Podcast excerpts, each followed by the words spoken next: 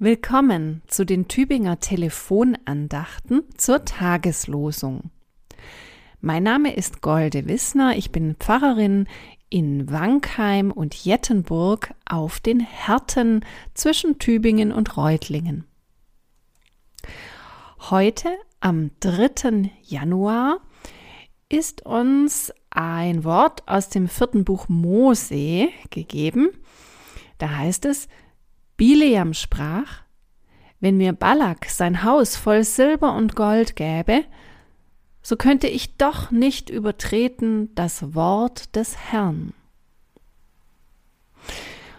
Und im Lehrtext aus dem Neuen Testament, der dazu ausgewählt wurde, steht, man muss Gott mehr gehorchen als den Menschen.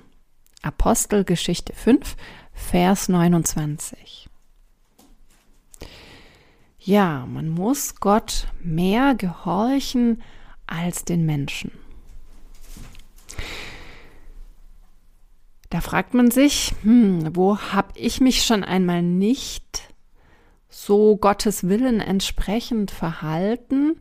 Vielleicht weil andere etwas anderes gesagt haben, etwas anderes erwartet haben.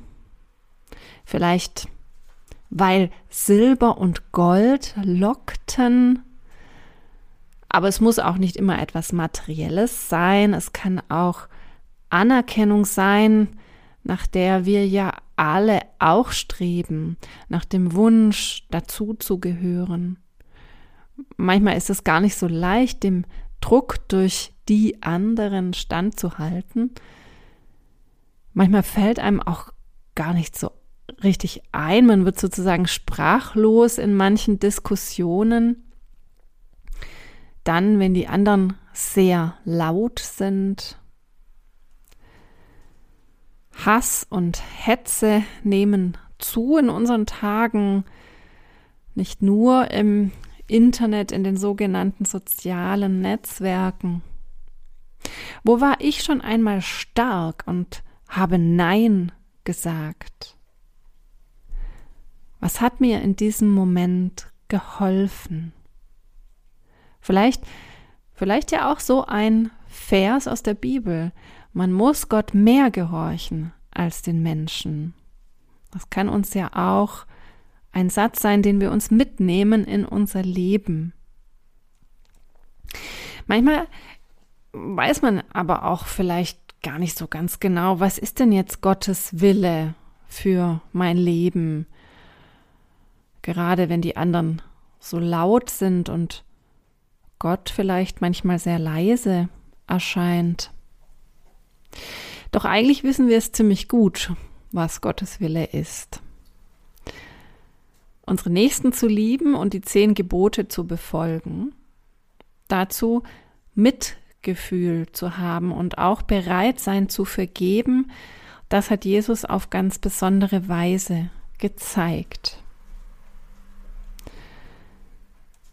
Nichts ist wertvoller als Gottes Wille für mein Leben.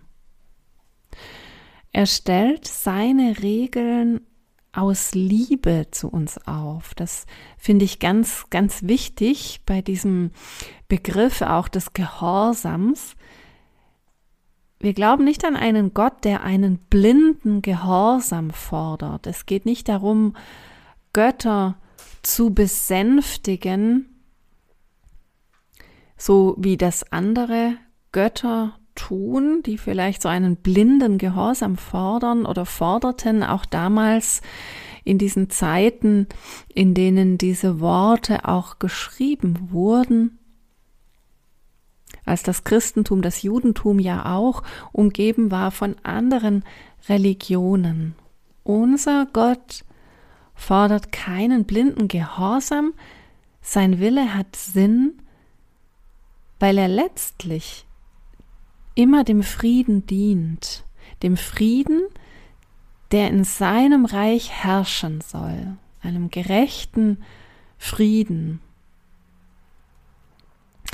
Gut, dass es auch gute Gemeinschaft gibt, dass es auch Menschen um uns herum gibt, die ähm, uns nicht vom rechten Weg abbringen, sondern uns ja helfen, diesen Willen Gottes äh, für uns ganz persönlich immer wieder neu herauszufinden.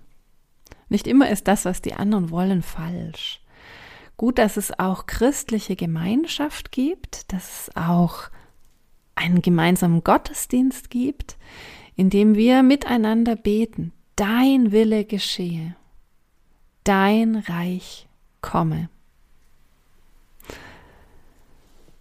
Ich wünsche Ihnen Gottes Segen für diesen Tag.